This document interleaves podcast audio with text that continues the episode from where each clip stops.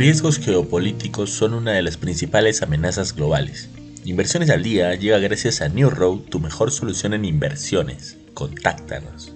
En el plano local, la decisión de la calificadora Fitch Ratings de reducir la calificación de deuda de Estados Unidos de AAA a AA no afectará el desempeño de la economía peruana, sostuvo el expresidente de la Bolsa de Valores de Lima, Marco Antonio Saldívar. El Perú posee un superávit comercial muy alto, así como significativos niveles de consumo, lo que se refleja en un tipo de cambio bastante estable, destacó Saldívar. Asimismo, el especialista sostuvo que no hay una idea clara de cómo reaccionarán los inversionistas en el tema bursátil. Podría ser un poco más cautos y esperar un mejor panorama. Recordemos que anteriormente cuando el país norteamericano pasó por una situación similar con Standard Poor's, se creyó que ello impactaría en un incremento de las tasas, pero al final no ocurrió.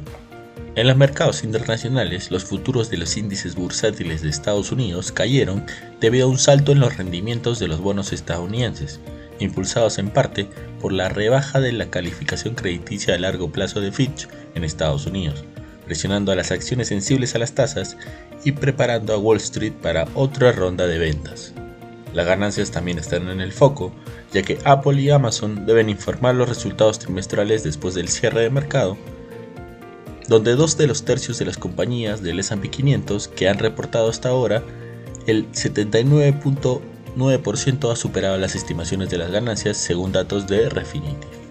Por otro lado, los mercados europeos abrieron a la baja después de que el Banco de Inglaterra elevara su principal tasa de interés en 25 puntos básicos a un máximo de 15 años de 5.25%. La medida coincide con las recientes alzas tanto de la Reserva Federal como del Banco Central Europeo y marca la catorceava subida consecutiva para controlar la inflación. El banco reconoció que la política monetaria actual está en territorio restrictivo, pero no sugirió el fin de su endurecimiento al corto plazo. También indicó que todavía ve riesgos de alza para la inflación. No queremos irnos sin mencionar que las empresas ven las tensiones geopolíticas como la mayor amenaza para la economía global en este momento, según la última encuesta de Oxford Economics. Alrededor del 36% de empresas encuestadas ven las tensiones geopolíticas como los principales riesgos actuales, como los relacionados con cuestiones sobre Taiwán, Corea del Sur y Rusia o OTAN. Los hallazgos se producen en medio de tensas relaciones entre Washington y Beijing, ya que las relaciones bilaterales alcanzaron su nivel más bajo en años, considerando que la semana pasada la administración de Biden anunció un paquete de ayuda de armas a Taiwán que vale hasta 345 millones de dólares, según Reuters.